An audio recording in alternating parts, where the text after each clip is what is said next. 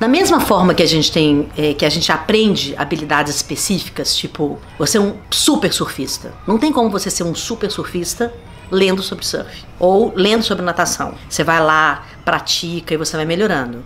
E aí sim, você, tem prazer naquilo, porque você sabe fazer. Você só consegue ter prazer em realmente se expor como ser humano quando você sabe quem você é.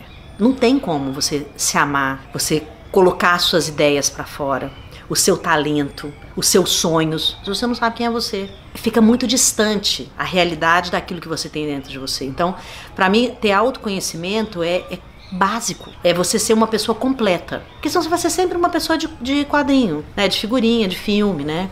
Cada hora você tem uma carinha, cada hora você tem uma roupinha, cada hora você tem um comportamento, cada hora você tem um desejo, cada hora você tem uma, uma coisa que você quer fazer. Você está sempre é, surfando uma onda sem nunca ter sido surfista. Eu acho que, que ter autoconhecimento é a base para qualquer coisa que você queira, queira fazer ou ser na vida. Né?